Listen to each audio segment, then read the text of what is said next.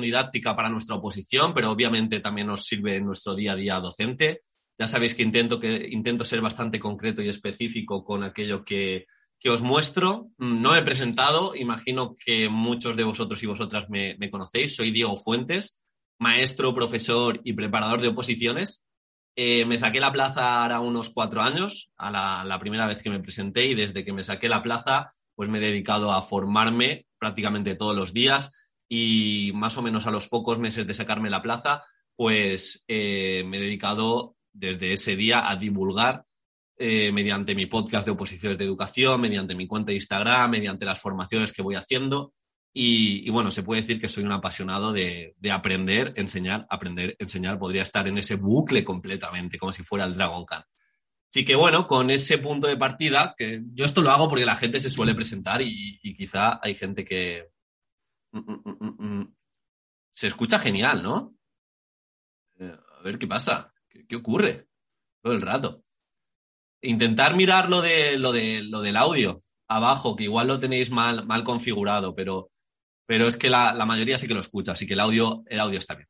Bueno, dicho, vamos a empezar. Innovación didáctica para tu oposición. Vamos a hablar en este, en este webinar de neurociencia, vamos a hablar del OMLOE, vamos a hablar del nuevo Real Decreto de Evaluación, vamos a hablar también de cuatro o cinco metodologías activas con sus correspondientes ejemplos, que estoy seguro que os van a inspirar.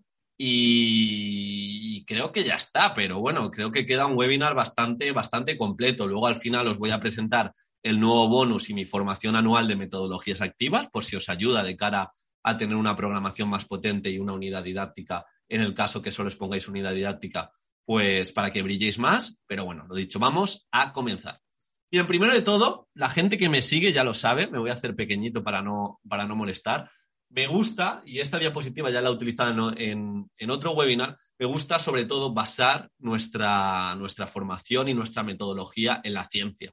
Está muy bien la experiencia, está muy bien pues experimentar las metodologías y ver cómo funcionan en clase, pero ya mm, en los últimos años, en las últimas décadas, me atrevo a decir, se ha estudiado mucho sobre cómo funciona el cerebro, se ha estudiado mucho cómo aprende mejor nuestro alumnado. Entonces, eh, si veis todas las metodologías activas de las que vamos a hablar, tienen amplia evidencia científica y al final como docentes, para diferenciarnos y para empoderar nuestra profesión poco a poco, hemos de demostrar eso, que no es una ciencia sin más, sino que de verdad nos basamos nuestra metodología y basamos cada una de nuestras actuaciones en, en, en ciencia.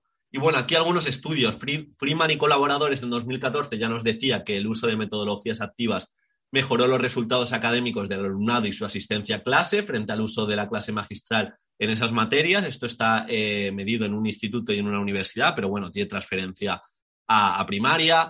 Luego también habla eh, de Slauriers y colaboradores en 2011 que, eh, que, la utilización de la clase invertida, de nuevo, mejoró el 20% de la asistencia y el 23% respecto a otros grupos que no, utila, no utilizaban perdón, la, clase, la clase invertida.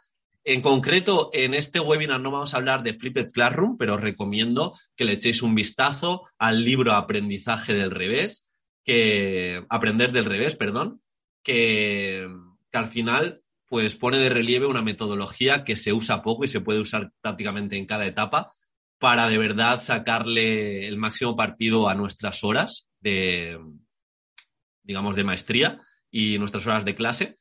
Y, sobre todo ahora veremos un, tipo de sesión basado en neurociencia que, en, la que podemos usar la, la, clase invertida. Después, Celio y colaboradores también nos dicen que los efectos más positivos se dan sobre el rendimiento académico y en menor medida sobre otras cuestiones evaluadas como la actitud ante la escuela, el compromiso cívico, la competencia social.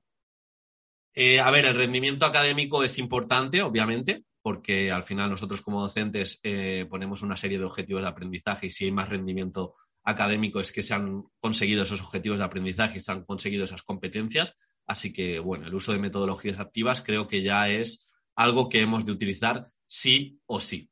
Pero, por otro lado, también se ha visto en diversos estudios que si el docente, si el docente no sabe utilizar la metodología activa, en vez de ayudar cuando se hace, cuando se hace una gamificación o un proyecto, en vez de ayudar a tu alumnado, lo que acabas provocando es mayor confusión y, y, como dice, ha identificado la dificultad de implementar esta metodología. En el caso, en este caso habla de aprendizaje basado en proyectos. si el profesor no tiene la suficiente experiencia y sugiere la necesidad de buscar problemas ya, ya diseñados.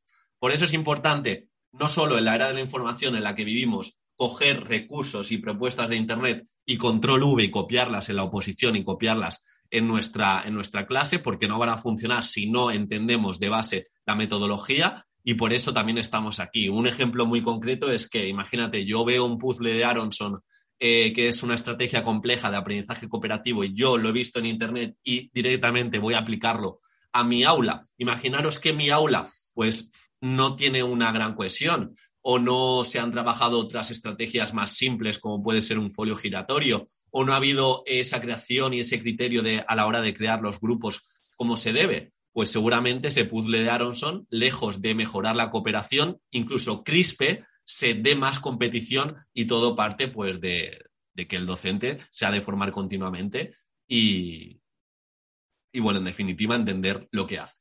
Aquí más citas que os he preparado. Me gusta mucho la de John Dewey. La educación no es preparación para la vida, la educación es la vida misma.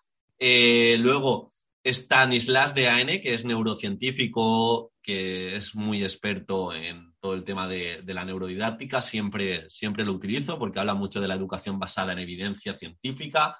¿Por qué debe esperarse que cada maestro redescubra de inmediato y por su cuenta por tanteos? Es decir, yo pruebo en clase sin sacar provecho de los estudios científicos existentes, aquello que a los investigadores les ha tomado décadas comprender. Vamos a apalancarnos a todos estos estudios. Y por otro lado, Adele Diamond nos dice hemos de preocuparnos por el bienestar emocional, social y físico de los niños y niñas si queremos que sean capaces de resolver problemas, ejercitar el autocontrol o utilizar de forma adecuada cualquier función ejecutiva. Luego vamos a hablar de las funciones ejecutivas que son muy importantes dentro del desarrollo de nuestra, de nuestra clase, pero al final hemos de entender, y yo siempre me, me hago valer de, la cita de César Bona, no, no, lo sigo mucho, pero esa cita sí que me gusta bastante, hacer de las escuelas un lugar donde los niños y niñas quieran ir. Lo más importante es que cuando utilizamos metodologías activas mejoramos la implicación de nuestro alumnado. Y si mejoramos la implicación y también que se sientan capaces, van a ser más felices y por ende el docente también va a ser más feliz. Así que bueno, es un win-win. Bien. Bueno, eh, hace poco, no sé si lo habéis visto mucho, imagino que la gente que esté en mi formación de metodologías activas sí que habrá visto este webinar. Hice un webinar sobre la LOMLOE, hacia dónde iba y, bueno, lo titulaba Los LOE e Innovación. De hecho, destaco esta cita que, eh, que de Lourdes Jiménez, que es la autora de Aprendizaje para la Vida, que nos dice que por apuntes no se puede enseñar a vivir. Ojo, yo creo que es una cita muy bonita para utilizar metodologías activas, para implicar a nuestro alumnado en ese hacer, en ese trabajo competencial. Vais a ver que eh, me gustan mucho las citas y vais a poder coger varias a lo largo del webinar que he intentado coger pepitas de oro estoy seguro que, os van a ayudar en la oposición o, para dar vuestras ponencias o lo que sea. Entonces, bueno, lo que os venía diciendo, más contextualización, ¿por qué debemos utilizar metodologías activas? La LOM-LOE ya nos muestra y bueno, y pone, pone en relieve la Agenda 2030, que es una agenda un poco pretenciosa que pretende reducir la pobreza y los desniveles y los desequilibrios en cuanto a riqueza, desigualdades y demás de aquí a 2030 y por eso se pone eh, una serie de objetivos también de desarrollo sostenible que hemos de tratar. Eh, aunque la LOMLOE a nivel curricular aún no entra en vigencia para estas oposiciones, sí que eh, para diferenciarnos, por así decirlo, podemos hacer ciertos matices. Y ya me consta en el otro webinar de los conductores que hice que hay gente que incluso ha utilizado de hilo conductor los objetivos de desarrollo sostenible. Pues ahí veis alguno. Fin de la pobreza, como docentes, es algo que tenemos que trabajar de manera transversal, que sean conscientes de que no todo es occidente, que hay más culturas y esto se puede trabajar mediante proyectos, el clima, la transición ecológica, bueno, un poco hacia dónde va esta, esta nueva ley educativa, la igualdad de género, que hay ciertas cosas que ya se han tratado en, otras leyes, pero bueno, que se pone más en relieve, así como la, inclusión, el diseño universal de aprendizaje, etc. Eh, más cositas a tener en cuenta, bueno, los nuevos elementos transversales, por así decirlo, de nuevo aprendizaje para la vida. Al final, eh, nuestro alumnado tenemos que desarrollar esa competencia digital y no solo la competencia digital, sino la educación digital. Y esto lo vamos a ver en distintos proyectos que vamos a ver en el webinar. Esa educación para la salud, esa educación afectivo-sexual, pues no nos enseñan a tener pareja, no nos enseñan a veces a dar cariño o a ser agradecidos. Vamos a ver un aprendizaje servicio que está enfocado en emociones, que, que estoy seguro que os va a encantar. la sostenibilidad, ese educar para convivir y, en definitiva, la importancia, esto es una recomendación directa, que dentro de vuestras programaciones, pues que programemos en valores, que cada unidad didáctica o cada dos unidades didácticas, más allá de los objetivos de aprendizaje, pues pongamos el foco en un valor y a través de alguna tarea, incluso alguna propuesta competencial, pues podamos trabajar ese valor como tal. Así que bueno, esto sería a nivel de contextualización legislativa, porque lo tenemos que utilizar. Si sabéis, eh, no hace mucho ha salido el Real Decreto eh, de Evaluación nuevo, que, modifica algunos artículos del Real Decreto 126-2014, Real Decreto 984-2021, si mal no recuerdo, del 16 de noviembre, y pone el foco un poco en esto, en que la evaluación ha de ser objetiva, de ser continua, hemos de individualizar la evaluación para de verdad eh, alcanzar esa inclusión real, transparencia en las familias, es decir, en nuestras propuestas, en nuestras unidades didácticas, se ha de ver cómo em, compartimos esa información con las familias o cómo en ocasiones abrimos eh, las aulas para que puedan ver lo que, lo que estamos haciendo. También nos dice que cuanto mayor riqueza eh, a nivel de instrumentos de evaluación, quizá encontremos mayor, mayor inclusión, por eso no simplemente centrarnos en rúbricas, eh, yo es que solo utilizo rúbricas y listas de control, pues habrá otros instrumentos de, evaluación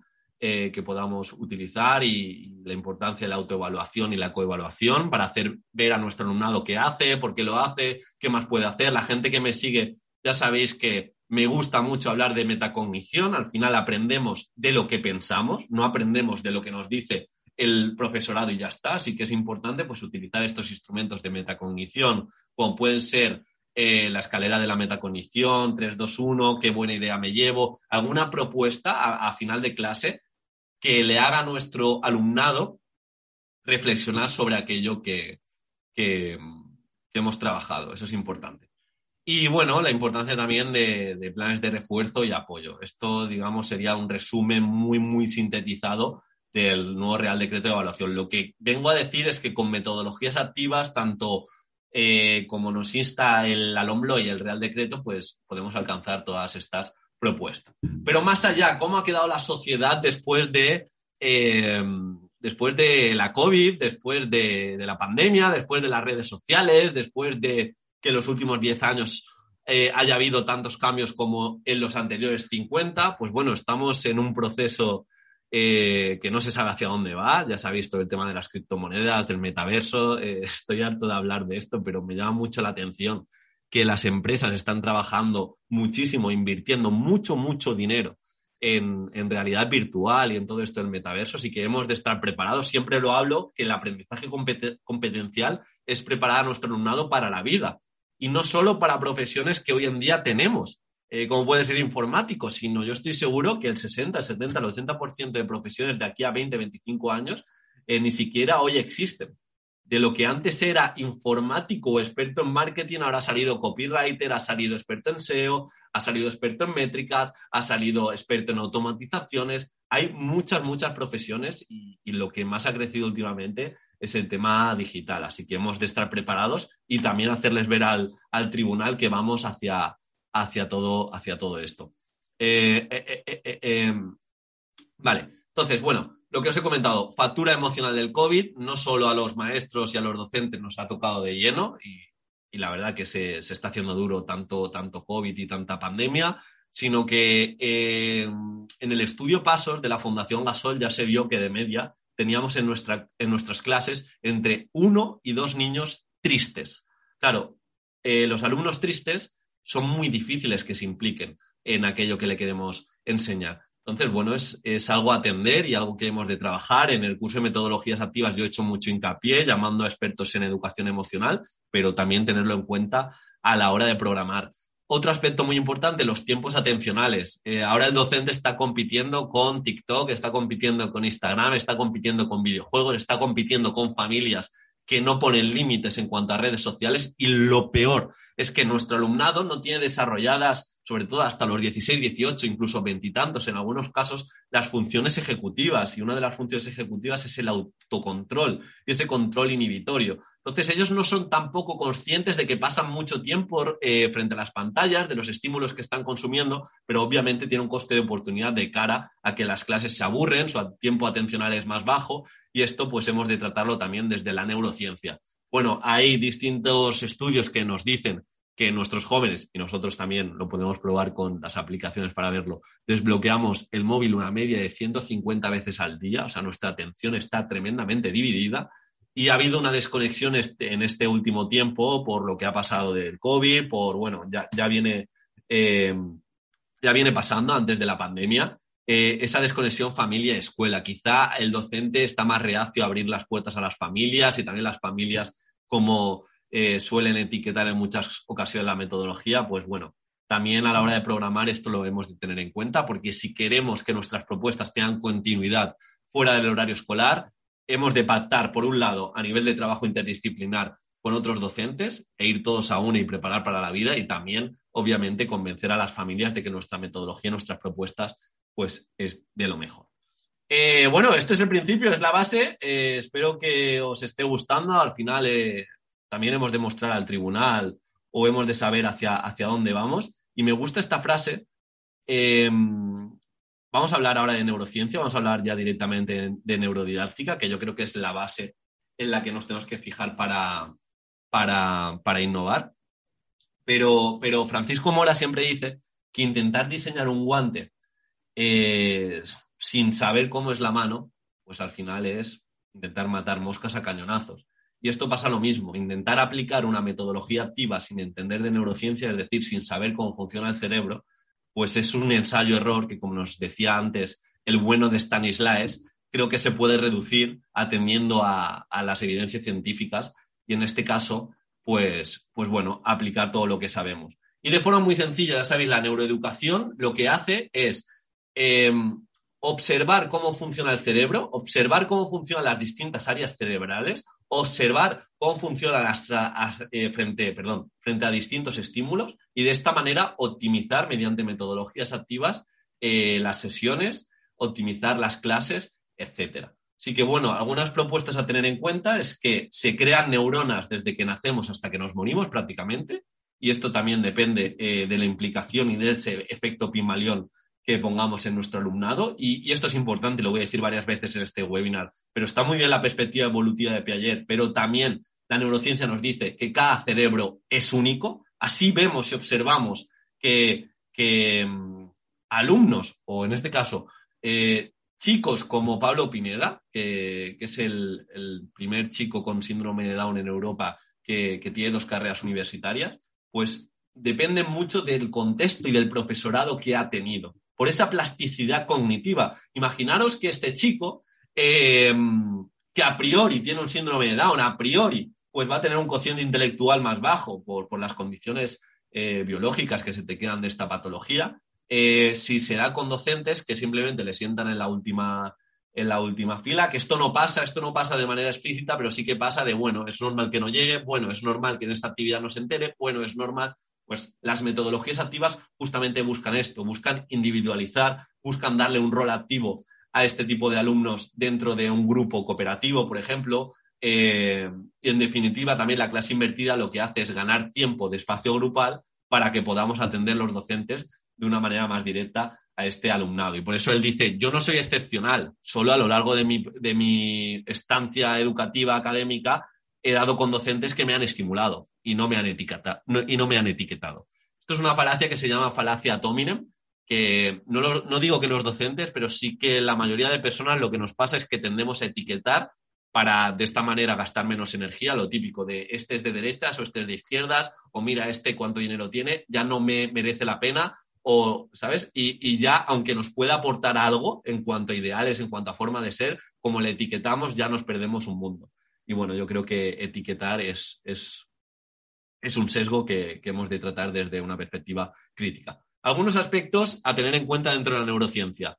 Lo que os he comentado, plasticidad cognitiva. Nuestro alumnado eh, puede crear nuevas neuronas y no es como empieza, sino es como acaba. La importancia de esas neuronas espejo. Aprendemos por imitación, aprendemos de lo que hace el resto de alumnado. De ahí la importancia de ese aprendizaje cooperativo, de ahí la importancia a la hora de crear grupos eh, juntar en un mismo grupo un alumnado que necesita mucha ayuda con un alumnado que es, digamos, eh, muy propenso a ayudar y, tiene quizá de base mayor componente cognitivo, la importancia de las emociones, pero no a través de la cita de sin emoción no hay aprendizaje, sino que las emociones lo que hace es motivar a nuestro alumnado y con esa motivación, es decir, con ese efecto sorpresa, con ese efecto de rotura de patrón, con esa utilización del humor, ¿qué hacemos? Para que nuestro alumnado pues siga comprando lo que le ofrecemos. Y esto es muy importante, luego lo veremos, el tema de cada X tiempo hacer un pequeño descanso, brain break se llama, eh, o descansos activos,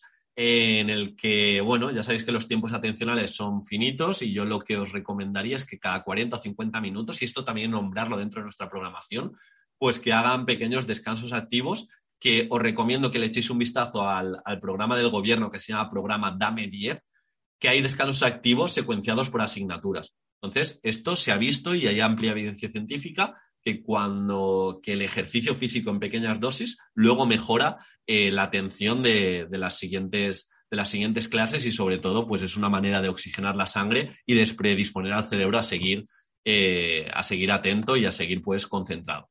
La importancia también dentro de la neurociencia del debate, dentro de la neurociencia la dramatización y el teatro. Se ha visto que siempre que podamos hacer algún proyecto, alguna propuesta eh, de teatro, de dramatización, de mimo, de actividades circenses, de role-playing, eh, lo, que, lo que le ayuda a nuestro alumnado es a mejorar sus funciones ejecutivas, porque se tiene que poner en el lugar de otro, tiene que empatizar y esperar su turno de palabra, control inhibitorio, se tiene que adaptar a lo que le dice la otra persona y en consonancia pues hablar de una manera o decir una cosa u otra. Entonces, el teatro, la dramatización desde la neurociencia nos dicen que es una de las propuestas más interesantes desde prácticamente los tres años hasta los 14, 15, 16 años para desarrollar estas funciones ejecutivas. También, obviamente, de memoria de trabajo, porque nos tenemos que aprender ciertas improvisaciones o, mejor dicho, ciertas expresiones corporales y expresiones eh, orales. Y bueno, la importancia también de nuestra metodología activa en el sentido, en el sentido de que las metodologías activas lo que buscan es que el alumnado em, digamos, tenga o, le dé sentido a la propuesta porque sepa que eh, sabe cómo aplicarla. Eh, muchas veces lo que se da, si seguimos solo el libro y hacemos ejercicios sin ton ni son, que nuestro alumnado diga, ¿esto para qué me sirve? ¿Esto qué aplicación inmediata tiene? ¿Esto qué aplicación puedo hacer con ella? Pues buscamos también dentro de la metodología. Os he dejado aquí, aquí abajo un, un libro bastante, bueno, un libro, más bien es un artículo científico sobre neurociencia y educación de Howard Jones. Seguimos, seguimos, seguimos. Eh, vamos a lo que nos interesa. Eh, yo creo que esto ha sido la base a nivel un poco legislativo, a nivel un poco de cómo está la sociedad y a nivel neurocientífico, la importancia de, utilizar metodologías activas y metodologías que impliquen a nuestro alumnado y partan de esos conocimientos previos y de esos intereses y motivaciones. Y ahora vemos cómo aplicar. Pues bueno, en el número uno, el docente ha de tener cercanía y empatía y siempre se nos dice que cómo podemos sacar la nota, los exámenes, los exámenes, los exámenes. Pues bueno, se ha visto que mm, se aprende mejor cuando estamos eh, libres de estrés o cuando los episodios de, estrés son puntuales. Así que os recomiendo que se puede evaluar con exámenes, pero también se puede evaluar con tareas competenciales, se puede evaluar, antes me lo he dicho, mediante debates, se puede evaluar mediante proyectos finales, etcétera, etcétera. Quitando el foco un poco de que te lo estás jugando toda una carta. Y obviamente llevar un equilibrio. También habrá momentos, eh, esto es aprendizaje para la vida, que tengan exámenes y tenga un porcentaje más eh, amplio de la nota, por así decirlo, pero siempre y cuando vamos a buscar esos exámenes competenciales. Más que nada porque en nuestra vida diaria, nosotros mismos, a la hora de presentarse, presentarnos a la oposición, pues tenemos un examen y ya le podemos decir, no, hazme una tarea competencial que te va a, hacer, te va a decir el tribunal. No, no, no, aquí eso no vale.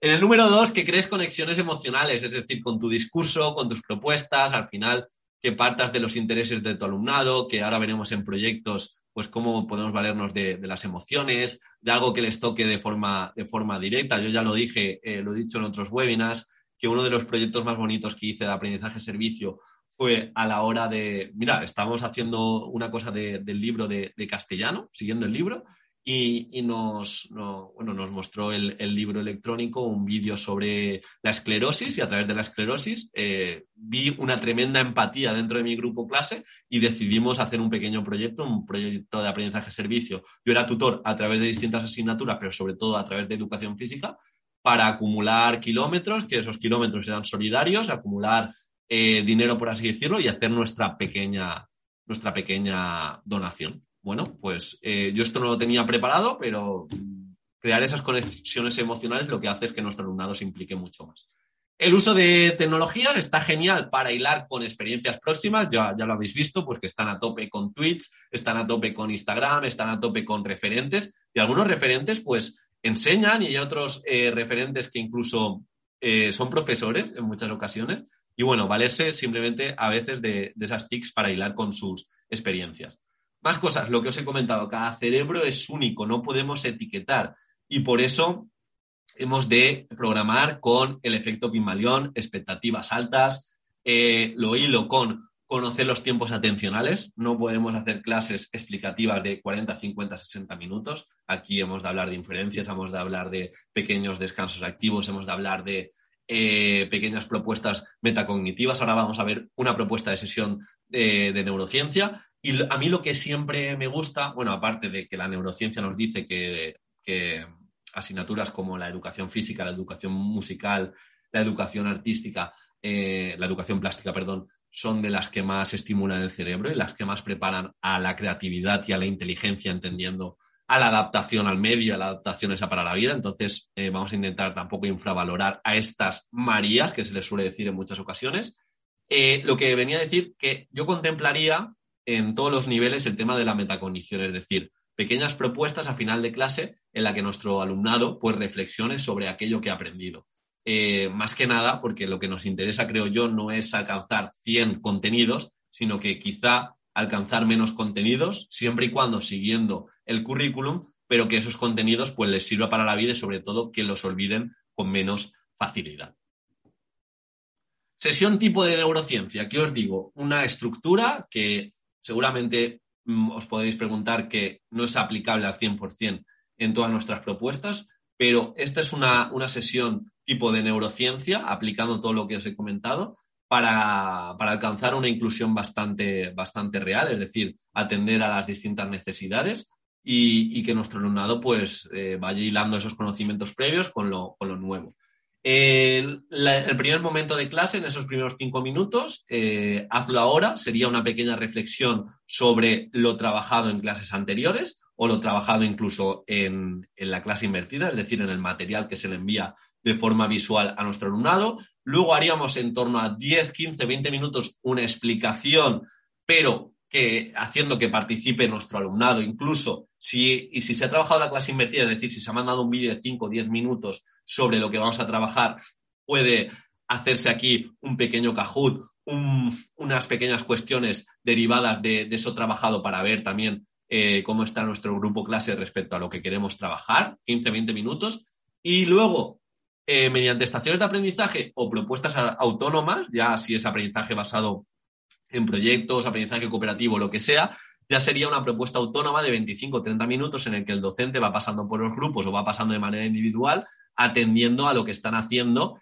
y sobre todo lo que se hace en el espacio grupal es trabajar más que simplemente escuchar de manera pasiva. Y lo mismo, siempre veis que es como la técnica del sándwich, el principio de clase para reflexionar y, eh, digamos, repasar de lo aprendido en las sesiones anteriores y el final de clase, pues podemos utilizar un pequeño ticket de salida para que nuestro alumnado nos diga y nosotros tengamos también una percepción instantánea y potente de lo que ha aprendido eh, de sus dificultades, etcétera. Así que bueno, eh, esto obviamente es maleable y se puede, se puede adaptar, adaptar.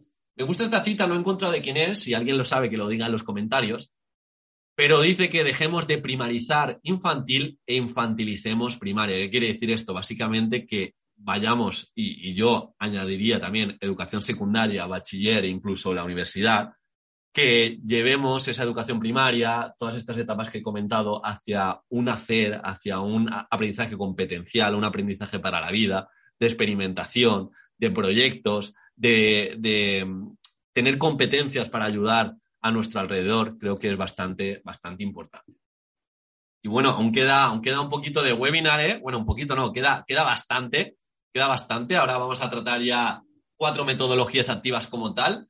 Quiero saber un poco cómo estáis. Quiero saber un poco cómo estáis. Eh, eh, eh, ¿Recordáis alguna cita de, las que he dicho? Me estáis escuchando bien, ¿no? Y va todo bien. ¿Recordáis alguna cita? A ver si, ahora que no tenemos ninguna cita delante, creo.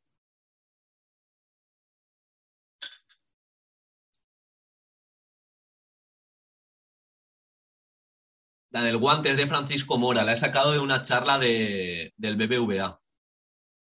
Por apuntes, por asuntos no, por apuntes no se puede enseñar a vivir.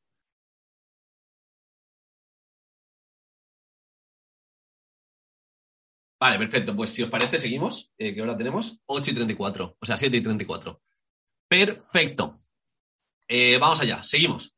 Aprendizaje basado en proyectos. Eh, mirar esta cita también de Ken Robinson, Escuelas Creativas. La educación eficaz siempre es un equilibrio entre rigor y libertad, tradición e innovación, el individuo y el grupo, la teoría y la práctica, el mundo interior y el que nos rodea. Una cita que recoge lo que deben ser las metodologías, lo que debe ser la educación en sí misma. Aquí también os recomiendo que huyáis de pensamientos y metodologías radicales de yo es que solo utilizo aprendizaje cooperativo y yo ya no utilizo el libro para nada, yo ya no hago exámenes para nada. Si algo nos estamos llevando de este, de este webinar es que en el equilibrio quizá está la esencia y obviamente hemos de ir hacia propuestas autónomas, hacia ese fomento de pensamiento crítico, creativo, etcétera, etcétera, pero siempre con un equilibrio preparamos para la vida. De eso se trata la metodología. Entonces, en la vida, ¿qué nos vamos a encontrar? Nos vamos a encontrar desamores, nos vamos a encontrar discusiones, nos vamos a encontrar problemas y de aquí también surge la necesidad de ese trabajo interdisciplinar que no están secuenciados por asignaturas. Y de ahí la importancia de llevar proyectos que aunan varias asignaturas. Varias asignaturas. Así que, bueno, pues en el equilibrio eh, está, yo creo que, la esencia. Y bueno, el aprendizaje va a ser un proyecto. Básicamente, aquí tenéis, me ha gustado mucho esta infografía, por eso la he copiado. Eh, un punto de partida como docentes, buscar un tema principal, una pregunta inicial. Sí que os recomiendo una pregunta inicial que, que motive o inspire a tu alumnado. En mi caso, yo hice un proyecto, me acuerdo, hace, hace casi un par de años, sobre los impuestos de, del Rubius, no un año, un año. Sobre el Rubius, el youtuber que se fue a Andorra, ya que era tendencia y no paraban de hablar de ello, pues, pues bueno, empezamos a conocer lo que eran los impuestos a través de matemáticas y acabamos exponiendo eh, pues todo tipo de, propuestas. También, por un lado, gente que quería que se quedase en España, otra gente que decía que en su libertad se podía ir a Andorra. Bueno, son temas que quizás no se suelen tratar en la escuela, pero se pueden hacer un trabajo interdisciplinar potente. Formación de equipos colaborativos. Muchas veces se pregunta, también se puede hacer formación de equipos cooperativos si se pueden hibridar o utilizar distintas metodologías. Perfectamente. Eh, veréis, y ahora vamos a ver ejemplos de aprendizaje basado en proyectos que a su vez son eh, aprendizaje cooperativo porque se trabaja en grupo y a su vez son aprendizaje servicio porque se hace un servicio a la comunidad, un servicio al centro, un servicio a alguna ONG en concreto. Definición del producto final, es decir, eh, esa pregunta detonante que motiva a nuestro alumnado, como puede ser en el curso de metodologías activas, hay un aprendizaje basado en proyectos también de infantil, de una, de una chica que se fue a Australia que era docente el año pasado y de esa clase de infantil y se fue a Australia al año siguiente. Entonces, eh, los niños preocupados de infantil, ¿dónde está esta profe? ¿Dónde está esta profe? Entonces, hicieron un proyecto que el punto de partida fue eso, conocer Australia y comunicarse con, con dicha profe que estaba dando clase en Australia. El producto final, en este caso, era como la creación de pequeños murales o si en primaria, en secundaria, pues puede ser perfectamente una exposición, un programa de televisión, en definitiva. Transversalidad, buscamos que se trabajen elementos transversales y se trabajen distintas propuestas y competencias, eh, asignación de roles, definición de tareas y tiempos equitativos. Tiene que haber también, eh, ahora haremos búsqueda y recopilación de la información, se tiene que trabajar la creatividad, se tiene que presentar el proyecto y muy importante después de presentar el proyecto, incluso luego lo veremos en aprendizaje servicio, que haya un componente de evaluación por un lado, del propio grupo y del propio alumno que hace el proyecto, por otro lado, obviamente, del docente, del resto de alumnos para fomentar eh, esas críticas constructivas que muchas veces tanto nos cuesta. Y si se da todo esto, pues estoy seguro que se llevará un aprendizaje significativo. Aspectos a tener en cuenta en el aprendizaje basado en proyectos. El contenido tiene que ser significativo y tiene que motivar a nuestro alumnado. Hemos de buscar que en el proyecto eh, se dé ese pensamiento crítico, se coopere y se fomente la comunicación. Yo creo que es una máxima enseñar a nuestro alumnado a que se comunique, por un lado, para hablar en público, que es una habilidad transversal que te sirve absolutamente para todo, y también, por otro lado, para comunicarte de manera asertiva, que creo que, bueno, pues que, que es muy interesante. A mí, la verdad, yo tengo a día de hoy muchas carencias al respecto y quizás si hubiera tenido docentes que utilizasen metodologías activas no me pasaría. Eh, necesitamos empezarlo desde una pregunta agresiva, me refiero a agresiva, pues que cree expectación o algún efecto sorpresa. Eh, obviamente tiene que haber competencias esenciales, necesitamos que la participación del alumnado no sea por estratos o por pequeños porcentajes, sino que también se dé eh, la participación de manera equitativa que haya procesos de evaluación, feedback y reflexión, lo que hemos hablado a nivel metacognitivo, a nivel de incluso el, instrumento de base de orientación, si se manda un, proyecto final, para que nuestro grupo o nuestros alumnos pues eh, tengan una especie de checklist a la hora de seguir y crear el proyecto. Y bueno, finalmente, pues la presentación del producto final ante una audiencia que, se puede presentar de, de, muchas maneras, utilizando TICs, haciéndolo de forma física delante de todos, eh, creando un vídeo, eh, creando un podcast, una comunicación para otra clase, etcétera, etcétera. O lo que hemos, dicho antes de, del proyecto este de, de infantil.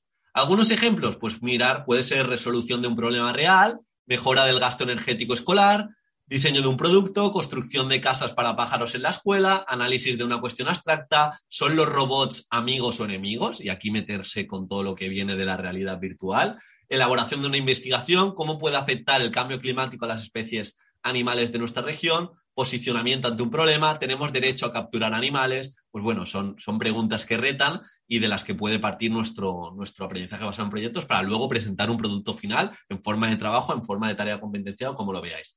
Aquí os he puesto como tres, proyectos. Hay un proyecto muy, muy bonito, ahora no me acuerdo, creo que es de un colegio de, de Palencia, que, lo leí en el libro de metodologías activas, que se llama el, emocionario adolescente, que es un proyecto en el que una profe de lengua castellana, eh, a través de cada unidad didáctica, trabaja, trabaja, a ver, ¿quieres decir algo?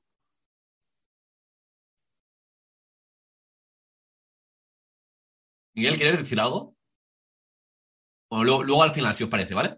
Bueno, lo que decía, la emocionalidad adolescente, es que una profesora de lengua castellana de, secundaria, por eso he dicho que el webinar también sirve para secundaria, el curso de metodologías activas incluso para FP, secundaria, infantil y primaria, em, lo que hace es trabajar eh, todos los contenidos de lengua castellana a través de emociones y cada unidad didáctica es una emoción. Y esa emoción pues se trabaja viendo vídeos, se trabaja reflexionando sobre, por ejemplo, qué es el odio, qué persona te provoca odio, qué, cosas te provocan frustración. Se hace un pequeño podcast en el, que, en el que se habla de salud mental para el resto de clases. Y, en definitiva, pues digamos que cada emoción es el eje vertebrador y el hilo conductor de la unidad didáctica y, es el proyecto como tal de, toda, de toda la propuesta. Pero de nuevo, no os condicionéis por el proyecto en sí, es decir, un proyecto puede ser simplemente dos, tres unidades didácticas y no tiene que ser un año entero. Programa de televisión. No sé si conocéis a Lourdes Jiménez, la tuve en mi podcast, es la autora de Aprendizaje para la Vida y hace eh, proyectos muy, muy chulos. Pues lo que hace ella cada X tiempo con sus alumnos, lo que van aprendiendo y lo que van experimentando. Ella trabaja la agricultura, la ganadería con sus alumnos, mola mucho, mucho. Recomiendo su canal de YouTube, Lourdes Jiménez, y su libro Aprendizaje para la Vida. Eh, pues también tiene un pequeño programa de televisión, que en ese programa de televisión incluso se involucran las familias y, se graba para, el resto de colegios colindantes, pero sobre todo para el propio colegio lo pueden ver en YouTube. Y se informa de lo que han aprendido, se informa incluso de si pueden hacer algún tipo de actividad eh, en el pueblo, eh, si pueden ayudar a, X personas con lo que han aprendido, cómo van a aplicar todo lo que han estado haciendo esta semana, pues, pues mirar el producto final de ese proyecto pues puede ser un programa de televisión y un programa de televisión de manera recurrente o una vez trimestral o una vez eh, mensual.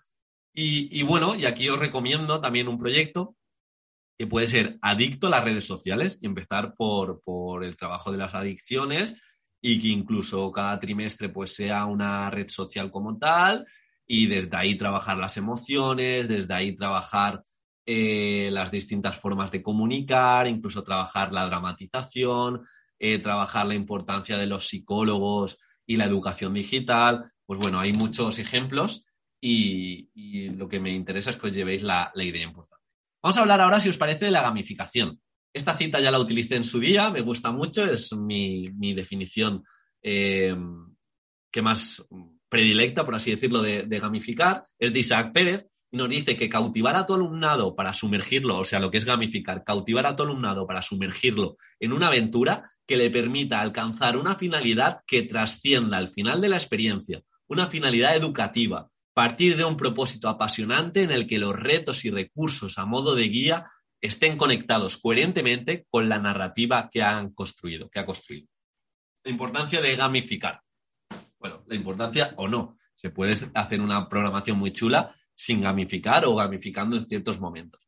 Lo más importante, ya sabéis, la gamificación, mm, por hablarlo de una manera más tangible, es coger las dinámicas o cómo funcionan los videojuegos, cómo funcionan distintos incluso juegos de mesa y llevarlo, llevarlo a la forma de dar clases, es decir, pues que tenga una narrativa chula, que puedan ganar niveles, que puedan ganar puntos, esos puntos canjearlos por otras recompensas, se pueden hacer gamificaciones hiper sencillas, luego veremos algún ejemplo, muy, muy sencilla, hasta gamificaciones espectaculares como hace el bueno de Isaac Pérez o como hacen otros docentes, en las que la gamificación es un trimestre entero, donde el hilo conductor puede ser, eh, no sé, algo que les motive mucho, como puede ser Star Wars, propuestas también eh, puntuales de una unidad didáctica. Yo he visto utilizar también el Fortnite en educación física, el Clash Royale, ahora también que está otra vez en, boga de, muchos alumnos, pues se puede utilizar a modo de cartas y superpoderes que, que, van ganando nuestro alumnado. Definitiva, pues encontrar algo que les interese a nuestro alumnado. Y por eso digo, ¿para qué?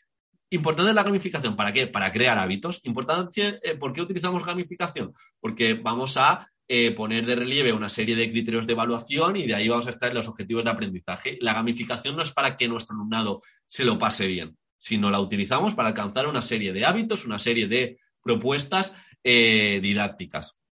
O sea, que tenga propósito didáctico. Si no, sería pirotecnia educativa, que desde fuera está muy bien, pero en el momento que intente profundizar el tribunal o alguien de la comunidad educativa y te diga, oye, menganito, esta la gamificación está muy bien, pero eh, está relacionado con el currículum. ¿Qué quieres alcanzar realmente con la gamificación? Porque veo que se lo pasan muy bien. Y ahí entra la figura, obviamente, del docente.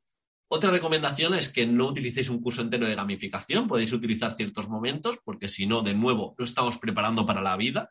Tú en la vida vas a tener pequeños momentos de gamificación, eh, pues eso, vas a tener alguna recompensa y demás, eh, incluso si haces una skate room y demás, pero la vida no es gamificación en sí. Entonces entraríamos si gamificamos constantemente en un proceso conductista de estímulo-respuesta, estímulo-respuesta, o sea, perdón, de estímulo-recompensa y no es lo que buscamos.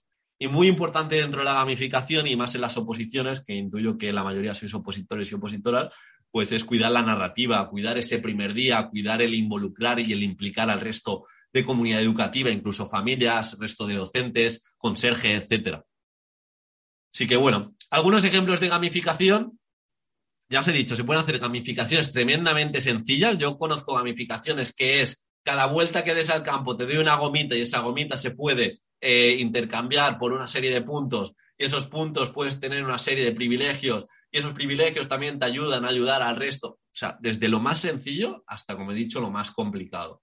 Podéis crear un pequeño tablero de juego en la que cada, en que cada sesión o cada actividad pues sea sea, digamos, una situación y puedas avanzar hacia adelante o quedarte en el mismo sitio. Y aquí, en actividades que quizá requieran de algo de, habilidad como tal y la que siempre ganen los mismos, por así decirlo, pues podemos introducir el elemento de azar. Eh, hay una programación muy chula, que ahora no me acuerdo de quién es, eh, luego, luego, luego lo busco, que, está basada en villanos, es decir, cada unidad didáctica tienes que vencer a un villano. Eh, está el villano Descoordinator, Lipidus, Sedentarius, Arrítmico, Vertebrin. Esto es de educación física. Eh, respecto respecto al, propio villano que tienes que vencer, pues lo vas a vencer si haces la unidad didáctica y haces la tarea competencial o la propuesta final, bien. Eh, Descoordinator, pues serían unidades didácticas enfocadas a expresión corporal. Lipidus, son grasas pues más enfocados quizá a hábitos saludables. Sedentarius, más habilidades motrices, pero podemos buscar también villanos dentro de eh, lengua castellana, pues las faltas de ortografía, las faltas de cohesión y un poco ir eh, venciéndolos con lo que sea, eh, con el buen hacer y con las buenas propuestas. Videojuegos, pues yo también he llevado gamificación, me acuerdo hace tres años en tercero de primaria, llevé una gamificación de Pokémon en la que tenía seis grupos cooperativos y cada grupo cooperativo era un tipo, un tipo de Pokémon, tipo fuego, tipo agua. Y conforme hacían las propuestas bien, yo eh, esto lo hilo con las aplicaciones, también teníamos un Class Dojo muy sencillo, que habíamos elegido las recompensas entre todos, incluso poder llevar chuletas a los exámenes, lo que pasa que las chuletas solo podían hacer dibujos y no podían escribir nada, pues bueno, una serie de recompensas, eh, incluso pequeñas ayudas, que esas las podéis gestionar con, vuestro alumnado para que se implique más, dependiendo de lo que estén haciendo y, del buen hacer en, en su día a día. Pero lo que os he dicho, la gamificación la podéis complicar hasta donde queráis o la podéis hacer sencilla si de verdad funciona. Si de verdad funciona. Dentro del curso de metodologías activas, por ejemplo, tenéis una masterclass de cómo utilizar Class Que, os la recomiendo, que, parece que no, pero en todos los cursos de primaria se puede utilizar y en infantil también. Yo, yo pensaba que en sexto de primaria no, y llamé, llamé a una chica con la que trabajé que, me encantaba cómo trabajaba la gamificación mediante Class Dojo y tenía un grupo de sexto de repetidores y demás y acabó, acabó creando hábitos, eh, pero no solo hábitos, por así decirlo, de higiene por todo esto de la pandemia y demás, sino también hábitos cooperativos, de desarrollo de habilidades interpersonales y demás. Así que bueno, es otra propuesta que, podemos, podemos tener en cuenta. Cita, cita para hilar la siguiente metodología. La sociedad necesita todo tipo de habilidades que no son cognitivas, son emocionales, son afectivas. No podemos montar la sociedad sobre datos. A ver, pueden haber datos de vez en cuando, y está bien que haya datos, y está bien centrarnos en evidencia científica y en estadística, pero una vez que vamos a, clase, eh, nos, somos seres emocionales, emociones con patas, y desde ahí hemos de proponer. Vamos con el aprendizaje cooperativo. Cooperar no es simplemente unir o compartir, sino hacer cosas juntos y llegar a un punto en común mejorando nuestras habilidades de partida, tanto individuales como grupales. Hay una diferencia clara entre el aprendizaje cooperativo y colaborativo. Cooperativo, pues tiene que haber un reparto equitativo de cada propuesta, tiene que haber esa interdependencia positiva, es decir, que todos lleguen. Es decir, si uno gana, gana también el otro. Responsabilidad individual es clave para que el aprendizaje cooperativo funcione, que todos se impliquen y todos eh, sean conscientes de, que lo han entendido, por así decirlo, y de que trabajen su, parte de trabajo si hay algo de, trabajo individual, eh, que la interacción sea simultánea y que haya igualdad de participación. Y, si se da todo esto, aquí veis cuatro tipos de roles, hay, hay, más roles que se pueden dar en aprendizaje cooperativo, pero lo importante es justamente eso, que aprendan todos, que lleven a un objetivo en común, que se ha visto incluso que los alumnos que están por arriba a nivel de altas capacidades y los alumnos que están por abajo. Y, de esto hay incluso una asociación entera que se llama Asociación Campbell en Estados Unidos, que, que al final nos, nos dice que la heterogeneidad educa mejor que la homogeneidad. Es decir, que aquellos alumnos eh, con necesidad de más ayuda se benefician de los que ayudan más, de los que tienen más altas capacidades y viceversa el de altas capacidades también se beneficia a la hora de explicar, a la hora de elevar su conciencia, a la hora de buscar metáforas, a la hora de ayudar y enseñar. Por eso, cuando enseñamos, aprendemos dos veces. Así que eso es el aprendizaje cooperativo. Y bueno, eh, cuatro, momentos. De nuevo, una sesión de aprendizaje cooperativo puede ser esto. Recordatorio, el primer momento de 5 o 10 minutos, activación de conocimientos previos y orientación hacia la tarea. Importancia, la memoria a largo plazo es casi ilimitada casi ilimitada, pero tenemos que anclar esos nuevos conocimientos con los conocimientos previos, incluso lo que se ha trabajado fuera del horario escolar o en las clases anteriores. Puede haber una presentación de contenidos o resolución de dudas de esa clase invertida o, presentación de los contenidos de 15 minutos. Yo no me iría más de 15 o 20 minutos. Y luego ya un procesamiento de la información. Eh, introduciríamos aquí una estrategia de aprendizaje cooperativo. Ahora vamos a ver seis ejemplos de cómo llevar el aprendizaje cooperativo al aula. Eh, dentro del curso de metodologías activas también hay un módulo de aprendizaje cooperativo para infantil. Se puede llevar desde los primeros años hasta en la universidad. Hemos trabajado con aprendizaje cooperativo. Y bueno, y como siempre, un momento final de metacognición, de reflexionar sobre el propio aprendizaje, recapitulación del aprendido, cinco minutos. ¿Cuáles son las dos cosas más importantes que aprendiste hoy o ayer? ¿Cuáles son las dos conclusiones de esta unidad? ¿Cuáles son dos ejemplos de tu vida que se relacionan con lo estudiado hoy? ¿Cuál es la mayor dificultad que, te llevas de esta clase de matemáticas, qué es lo que has aprendido y qué es lo que se te da mal, por así decirlo. Incluso se puede trabajar el concepto este de se te da mal y, demás. Bueno, aquí tenéis seis ejemplos de estrategias, hay muchas más, hay, me atrevo a decir, cientos de estrategias cooperativas, em, pero os he elegido seis que me gustan personalmente.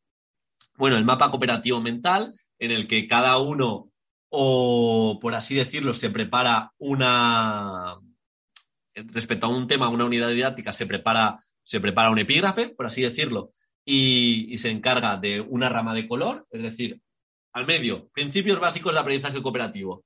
Pues si son cuatro, el grupo de aprendizaje cooperativo, uno se centra de la interdependencia positiva, otro de la interacción, eh, otro de la responsabilidad individual, otro del funcionamiento del grupo. Y entonces crean ese mapa conceptual y lo importante es que después de crear el mapa conceptual se explican entre todos eh, esa pequeña especialización dentro del aprendizaje cooperativo y luego de crear el mapa conceptual Obviamente lo puede utilizar para estudiar, pero el docente puede hacer cualquier tipo de pregunta y lo importante es que todo el grupo entienda las distintas ramas del mapa mental. Yo es algo que utilizo desde los primeros cursos, me parece, por un lado, una técnica de estudio para tomar notas espectacular y, por otro lado, eh, una fórmula muy interesante para sintetizar y para explicar cada uno en lo que sea especializado y llevarse una propuesta potente. El saco de dudas. Eh, imaginaos que se explica lo, típico, va a haber una tarea competencial al día siguiente, va a haber un examen al día siguiente y se deja, se deja un momento de dudas. Entonces, eh, primero, cada alumno dentro del grupo cooperativo, que son cuatro, expone sus dudas y esas dudas intentan ser explicadas sin que el docente entre, ¿vale? Sin que el docente interactúe. Entonces, entre ellos se explican las dudas. Si después de explicas esas dudas alguien no sabe explicar alguna duda en concreto, esa duda se hace un papelito pequeño y se mete en el saco de dudas de la clase. Y dentro de ese saco de dudas de la clase, pues se sacan esas dudas que no han sabido explicarse dentro del grupo cooperativo y, bueno, y se deja al resto de la clase a ver si puede explicar esa duda. Entonces, por un lado, ha habido un trabajo individual de pensar qué dudas tienen, luego un trabajo cooperativo en el que todos intentan ayudar y resolver dudas que quizá el que más, el que más va a ayudar puede ayudar al que necesita más ayuda y si en el, momento que, esa duda no puede ser resuelta, se meterá dentro del saco de dudas, obviamente con la supervisión del docente. Em, y luego esa, duda, a ver si la puede resolver alguien de otro grupo, y si no la puede resolver nadie de otro grupo, pues ya entraría el docente. Pero ya ha habido una reflexión y una elevación de conciencia bastante grande. Folio giratorio, simplemente eh, se manda una tarea, lo que puede ser, imaginar, crear un cuento o crear una poesía o hacer el resumen de X unidad didáctica. Empieza el alumno A a escribir y, y le toca escribir dos frases.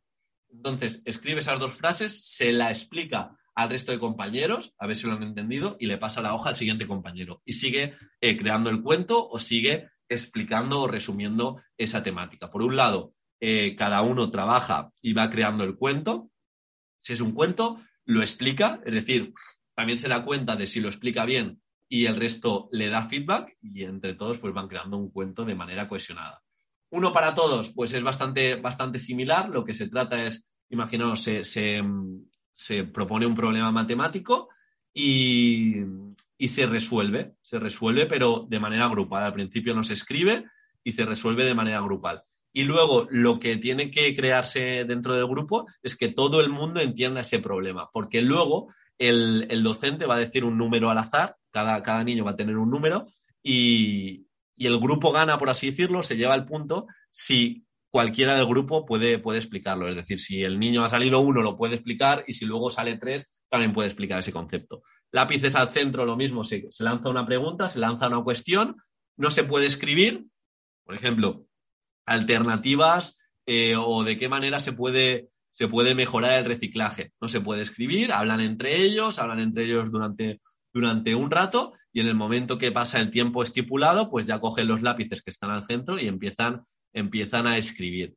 Una vez que escriben soluciones para ese reciclaje, se comparten entre ellos las, soluciones y de nuevo, el docente puede decir un niño al azar y explicarlo y se lo puede presentar al resto de, alumnos. Eh, la propuesta completa o la propuesta individual. Y cabezas numeradas simplemente es que cada niño o cada niña tiene un número y lo mismo, se puede trabajar. Eh, se dice el 2, pues todos los dos del grupo eh, tienen que tener la potestad o la capacidad de explicar este, esta propuesta que se, que se ha dicho. Hay muchas estrategias, no vamos a entrar, no vamos a profundizar porque aún nos queda alguna metodología activa para tratar, pero lo que se trata es justamente eso, que por un lado se desarrollen las habilidades interpersonales comunicativas para que todo el mundo entienda el problema o sepa resolver ese problema, y por otro lado, eh, por otro lado, que se pueda contestar y se dé esas habilidades comunicativas y, y de reflexión del propio aprendizaje.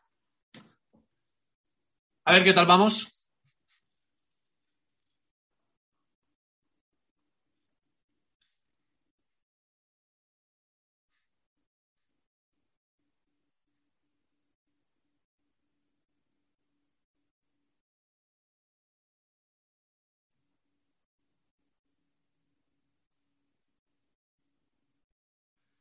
Vale, eh, a ver, lo veréis, no podemos aquí poner ejemplos de todo, pero en infantil pues igual se puede hacer con fichas o se puede hacer con, distintos iconos, emoticonos, se puede hacer explicando las cosas así de, forma muy sencilla, hablando animales, pero se puede hacer. Eh, de hecho, yo hice hace poco casi 25 minutos trabajando 10, 12 estrategias solo aplicadas a, infantil dentro del curso. Bueno, vamos a seguir, venga. Eh, cita de Roser Battle, experta en aprendizaje servicio, Ojo, apuntad, me gusta mucho, los niños, niñas no son ciudadanos del futuro, son ya ciudadanos activos capaces de aportar cosas ya a la sociedad. Ojo, no es que preparamos para el futuro, no, no. Cuidado, que ya son ciudadanos que pueden cambiar el mundo y pueden cambiar su alrededor. Ese alrededor puede volver a ser cambiado. Aprendizaje-servicio, personalmente, la metodología que más me gusta. Si la educación nos sirve para cambiar el mundo, entonces, ¿para qué sirve? El aprendizaje servicio es aprender algo para dar un servicio a la comunidad. Es decir, em, a una éxito educativo y compromiso, eh, compromiso social. Es decir, tú vas a aprender algo o vas a hacer un proyecto para ayudar a alguien de tu alrededor. Y es eficaz y, y hay amplia evidencia científica, lo vuelvo a decir, soy un pesado, pero es así, porque el alumnado le ve una funcionalidad, le ve una utilidad a aquello que está aprendiendo. Y por otro lado, se dan esas habilidades del siglo XXI, de comunicar, de ayudar, de empatizar, ciertos aspectos que, digamos, se han vuelto fríos, por así decirlo, por todo el tema de las redes sociales y estar tanto frente a una pantalla. Pues bueno, son, son cosas que se pueden trabajar a través del aprendizaje, servicio, organización, liderazgo, habilidades interpersonales, construir un discurso persuasivo, eh, ciencias a través de la educación física, a través de la lengua castellana, muchos, muchos ejemplos para llevar este aprendizaje servicio. Se trata, pues se puede incluso ayudar a alguien dentro de clase, a alguien dentro del colegio, a alguien dentro de eh, una ONG y os, recomiendo, si lo lleváis en la programación, las unidades didácticas, que seáis muy, muy concretos con esto, pero bueno, eh, es una metodología que creo que merece mucho la pena. ¿Ejemplos de aprendizaje-servicio? Pues bueno, primero la cita de la cortina, que también es muy buena. No se construye una sociedad justa con ciudadanos mediocres. Bueno, entonces vamos a necesitar eh, aprendizaje-servicio para formar a esos ciudadanos que se involucren e impliquen con el alumnado. Este es un proyecto que se llama Entrena tu corazón, que lleva, lleva no solo un colegio, sino este colegio está interconectado, por así decirlo, con, un instituto y lo llevan colegio e instituto, y se llama Entrena tu corazón. Y participan infantil, primaria y secundaria.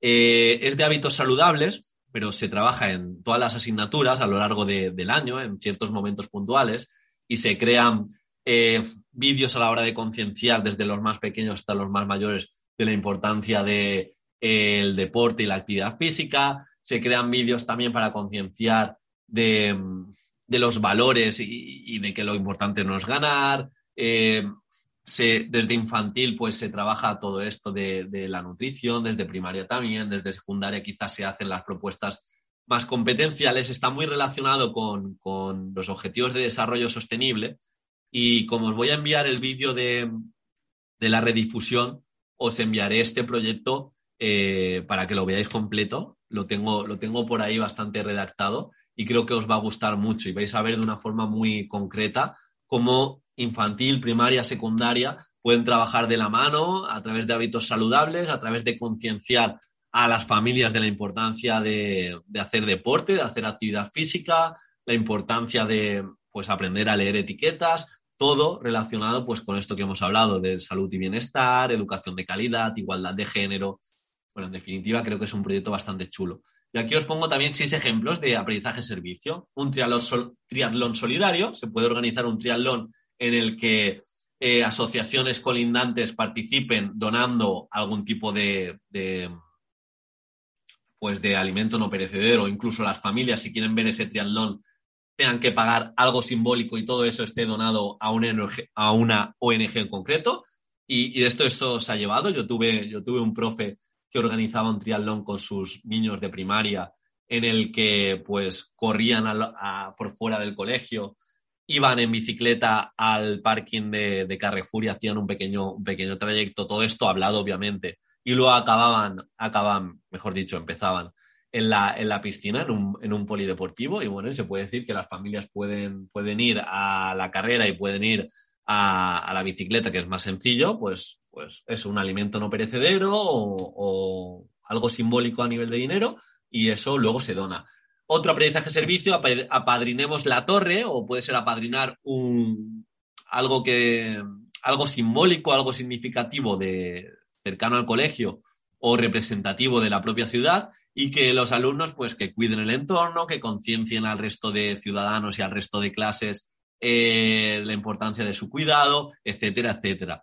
Ecoauditoría del centro, esto es un aprendizaje-servicio que vi que me gustó bastante, que, se basa en que, en que algunos alumnos pues intentan buscarle eh, formas de optimizar eh, todo esto que hemos hablado de transición ecológica, de, mejorar pues el gasto de luz, de lo que pueden hacer los niños para que se gaste menos y todo esto pues comun comunicárselo al resto de, de, clases. Los cuentacuentos, lo típico de los más mayores que ya saben leer un poquito, un poquito mejor, pues ayudan a los más pequeñines a, a leer y, esto seguro que se llama en algunos, en algunos sitios apadrina, apadrinamiento lector. Cibermanagers, esto lo he visto, proyectos de, secundaria que van a los más pequeños a concienciar de cómo tienen que utilizar Internet y de lo, eh, de lo peligroso que puede llegar a ser dar algunos datos o grabarse en algunas zonas para, para gente que, que, va a hacer daño, pues se puede, se puede hacer. O el proyecto Cicerone, que es un proyecto de aprendizaje-servicio en el que ciertos alumnos están preparados para recibir a niños que no conocen el idioma o a niñas o lo que sea que, son nuevas y enseñarles ese centro, pues acompañarles en las primeras clases, incluso trabajar en los patios juegos típicos de su país, etcétera, etcétera. Así que bueno, son aprendizajes servicios que puede ser de nuevo de lo más complejo, yéndote a ONGs en concretas, yéndote a centros de día y hacer o a residencias y hacer teatros, propuestas y demás, que implica quizá pues más gasto burocrático o de lo más cercano, aprender algo para divulgarlo al resto de clases o para eh, hacer que nuestro alumnado se mueva más incluso en el patio. Así que bueno, ahí tenéis un montón. Y esta cita que me la dijo, me la dijo Sara, eh, me la dijo Sara en un podcast que me gustó mucho, también para hablar de inclusión, creo que es muy potente. La naturaleza es diversa y por ello la diversidad es y debe ser natural. Y me gustaría acabar, me gustaría acabar con, esto, que creo que, es muy bonito y nos dota de mucha autorresponsabilidad.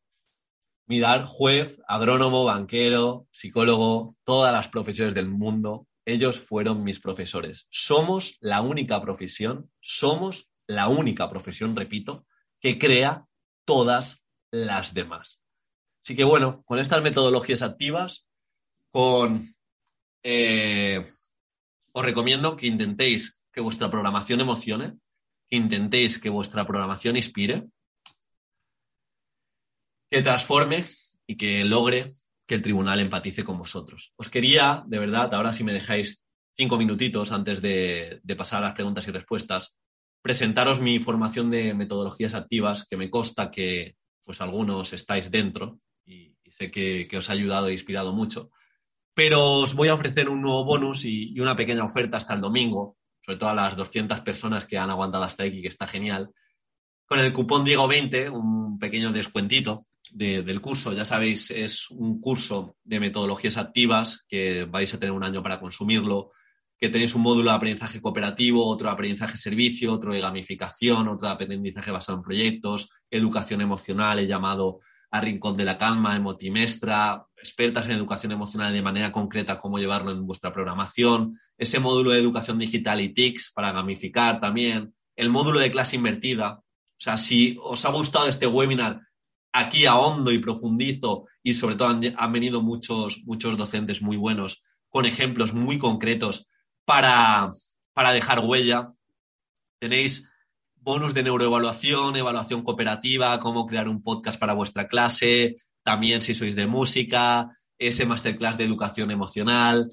Eh, tenemos un grupo de, Telegram en el que, perdón, en el que todas las preguntas y, bueno, se ha creado un grupo espectacular de, ayuda, distintos webinars y libros, ¿vale? Todos estos webinars se van guardando y los podéis ver las veces que queráis, libros de educación resumidos, tutorías mensuales para trabajar todos los ejemplos y para trabajar eh, pequeñas dudas que surgen, un módulo de gestión de aula que lleva Loreto, Beach Teacher, un vídeo espectacular con muchas rutinas y propuestas para que lleguéis, podéis llevar a vuestra clase. Ejemplos concretos, si habéis visto aquí tres o cuatro proyectos, hay, hay un vídeo en el que muestro más de 24 productos finales para llevar vuestro proyecto y más de 30 preguntas retadoras para iniciar proyectos. Tenéis un montón de cosas.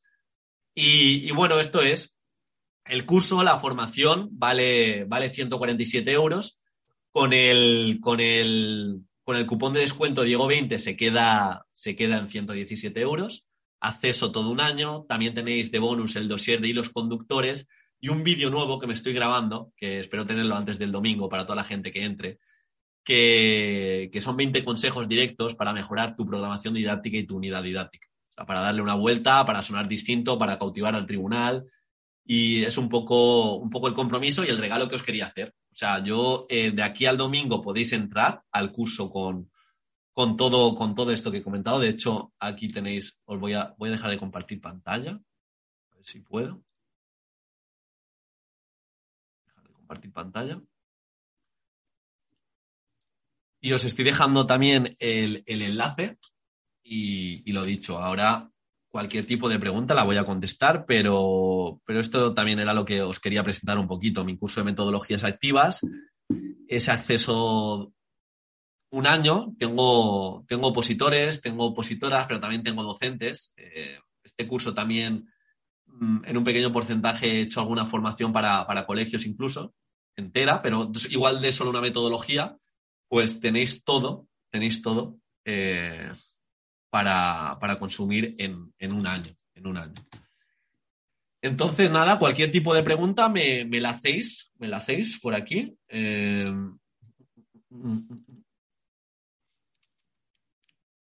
de esto consta todos estos módulos con multitud de ejemplos. Os, lo quería enseñar, mirad, aquí, aquí tenéis, estoy viendo la pantalla, ¿no? Eh, presentación del curso aquí para entrar al grupo de Telegram, una justificación de por qué utilizar metodologías activas, todo esto de neurociencia, para justificar y para hacer ver al tribunal que de verdad vuestra educación está basada en evidencia científica, módulo de aprendizaje cooperativo, educación infantil y técnicas cooperativas, las oposiciones y aprendizaje cooperativo, cómo sacarle partido dentro de la oposición, eh, estructuras cooperativas, aquí tenéis más de 30 ejemplos, eh, clase invertida que hoy no hemos hablado, pero de una forma muy concreta. Patricia Mata ha hecho una masterclass sobre fichas interactivas, que esto lo recomiendo y le podéis sacar un partido espectacular. Aprendizaje servicio, lo mismo, 24 ideas de aprendizaje servicio, aprendizaje basado en proyectos, aquí también tenéis lo que he dicho, productos finales, ideas, o sea, es muy, muy completo. Gamificación, mirar todo lo que tenemos de gamificación. Cómo crear vuestra skate room, el class dojo, los descansos activos, crear candados digitales, el módulo de educación emocional, Emotimestra, Rincón de la Calma, Mindfulness, eh, no sé, en definitiva, diseño universal de aprendizaje, también lo hemos tocado, vino aquí eh, ser maestra hablando hablando del aprendizaje basado en fortalezas y yo también hablo de, DUA, una masterclass bastante chula, educación digital, el podcast como recurso educativo. Y Juan Ramón nos enseña a utilizar el visual thinking para cautivar a nuestro alumnado, algunos libros resumidos, como puede ser Aprendizaje para la Vida, Deja de perder el tiempo, La fábrica de cretinos digitales, en formato vídeo. Bueno, muchos de los webinars que he hecho, TDH, LOMLOE, Neurodiversidad, eh, por qué metodologías activas, modelos mentales, 50 ideas para una programación innovadora.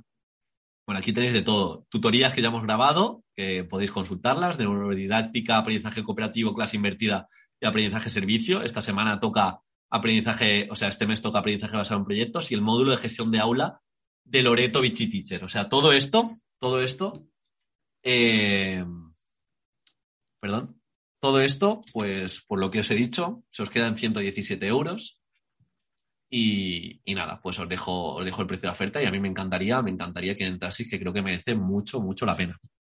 Por todo, por cómo se queda. Si tenéis cualquier duda, ahora, ahora es el momento.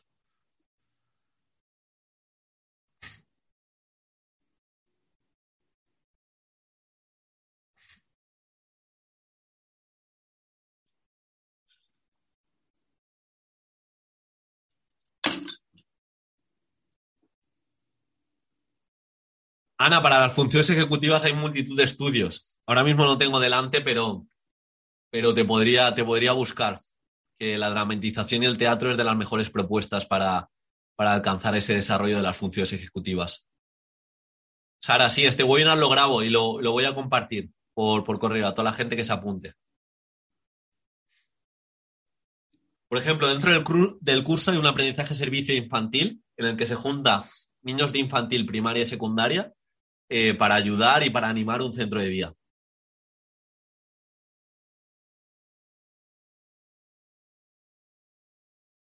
¿Qué libro en relación a metodologías activas recomiendas? Eh, no hay uno que aúne todas las metodologías, por eso también creé este curso, porque hay, hay muchos libros que tratan pues, distintas metodologías, pero dependiendo, dependiendo del, digamos, de la metodología a la que quieras aprender. Te recomiendo que hice una recopilación, que entres al grupo de Telegram privado y ahí tienes su bibliografía actualizada de todas las metodologías activas. Eh, Brisa sí es para infantil también. Hay multitud de ejemplos. Es café descafeinado, tranquilidad. No lleva cafeína prácticamente.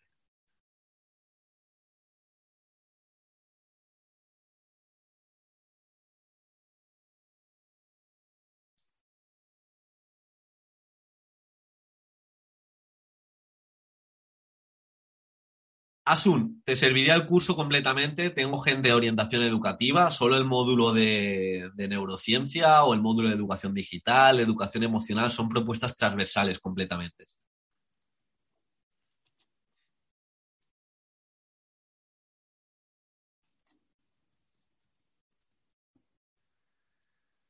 Diego, escribe un libro, por favor, tanto conocimiento lo queremos en la mesilla de noche. Posible, pero después de verano aún tengo algún proyecto. De momento me motiva más aunar en formaciones así completas como la que tengo de técnicas de estudio o de metodologías activas. Pero creo que podría salir, igual de técnicas de estudio podría salir un par de libros. De metodologías activas lo mismo. O, crear uno con el resumen de ambos. Pero, pero vamos, que creo que ahora en vídeo pues puedo llegar mejor.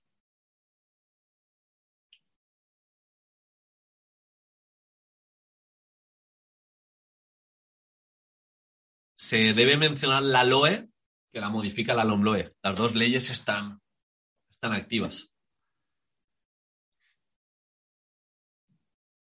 Soy especialista de inglés y tutora de sexto de primaria. Veo en mis alumnos la falta de hábitos de estudio. ¿Cómo harías para trabajar ciencias sociales y naturales? ¿Qué es lo que más le cuesta estudiar? Estoy intentando enseñarles a resumir, hacer esquemas, pero creo que es cero motivador. Muy bueno, pues una propuesta es la que te he comentado, utilizar eh, estrategias cooperativas, puede ser había ciertos temas bastante, bastante duros y yo lo que hacía es crear grupos cooperativos, hacer como un mapa mental entre los cuatro, luego también hacer un pequeño Kahoot, eh, no sé, pequeños retos y desafíos que quitaban el foco típico del libro, resumen, escritura y se lo hacía más, más dinámico. ¿Qué metodología crees que es la más adecuada para fomentar la inclusión en educación física. Es que no hay una metodología como tal, es que es lo que os he comentado, no hay que ser radicales respecto a las metodologías activas, dependerá de lo que quieras alcanzar. Pero el aprendizaje servicio, la clase invertida te va a dar más tiempo de espacio grupal, eh, el aprendizaje cooperativo, en el caso de educación eh, física, los modelos pedagógicos de educación deportiva, de responsabilidad social,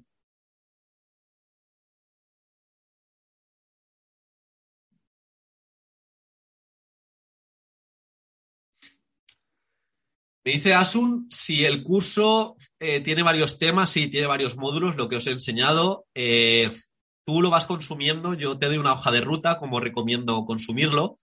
Eh, son vídeos ya grabados, se sigue actualizando. Cada mes, pues vamos añadiendo nuevos vídeos, pero ya tienes bastante formación. Y son vídeos, son vídeos, también tienes recursos para descargarte.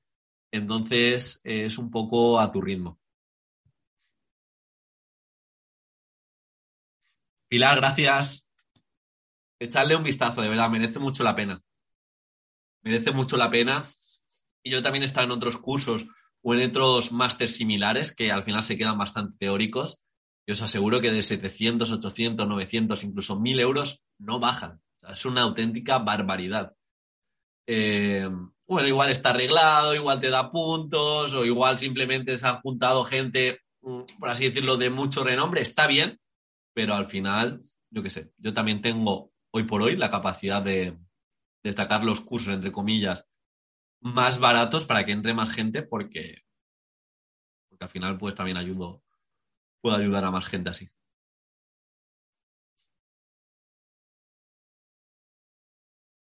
Lo de Diego es incomparable con una academia, es directo y concreto al máximo. Isa, muchas gracias. Muchas, muchas gracias. Eh, nada, me podéis preguntar cualquier cosa también. Eh, eh, Asun, no, a ver, no, no está certificado, ni te da méritos, ni te da puntos. Es algo que he creado yo con la ayuda de algunos docentes que he considerado competentes para que aporten y y no, no te da. O sea, lo que te da es una formación y un bagaje y unos recursos para, para dejar huella en tu alumnado, para cautivar al tribunal, porque creo que no todo el mundo va a saber de hablar de educación basada en evidencia, de hablar de neurociencia, de utilizar el aprendizaje cooperativo, cómo se debe de utilizar las citas correspondientes, de hacerles ver que estoy en la unidad didáctica número 6 y por eso utilizo esta estrategia y no otra. He utilizado una serie de estrategias de cohesión para predisponer a mi alumnado y le saque el máximo partido. Esa va a ser la diferencia en vuestro tribunal a la hora de, a la hora de ser uno más, de yo utilizo metodologías activas a concretar y decir, no, no, yo utilizo, sé de metodologías activas, sé por qué las utilizo, sé lo que voy a conseguir y sé cómo, sé cómo preparo para la vida. Me ha, parecido todo el curso, entonces tenemos un año para acceder a todo ese material que nos has enseñado. Eso es. Desde que entras es un año. Es un año.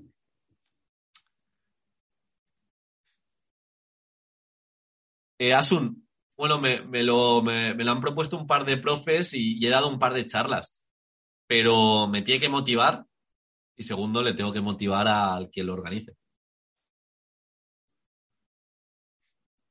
Yo con el curso puedo desarrollar la programación usando mi hilo conductor y desarrollar las unidades didácticas porque ando perdido. Eh, no quiero la típica programación cuando se puede hacer muchas cosas que no sé cómo hilar. Eh, a ver, primero, yo con el curso te enseño a programar en metodologías activas, te enseño cómo utilizarlas, te enseño cómo evaluar. No es una preparación de oposiciones como tal. O sea, yo no te voy a corregir la programación ni te voy a decir la programación porque entonces ya no daría más de sí. Ya hay no sé, hay, hay muchos, hay, hay centenares de, de opositores y de docentes que ya han confiado en mí y no me daría la vida. Pero que vas a sonar distinta y vas a hacer las cosas con sentido, seguro, Maite. Eh, Silvica, la más ideal para infantil, no sé, aprendizaje cooperativo me gusta, el aprendizaje servicio, eh, me gusta también el aprendizaje basado en proyectos. Tienes un ejemplo de 20 minutos en lo que te explico un proyecto de cómo llevarlo a infantil. Eh, em,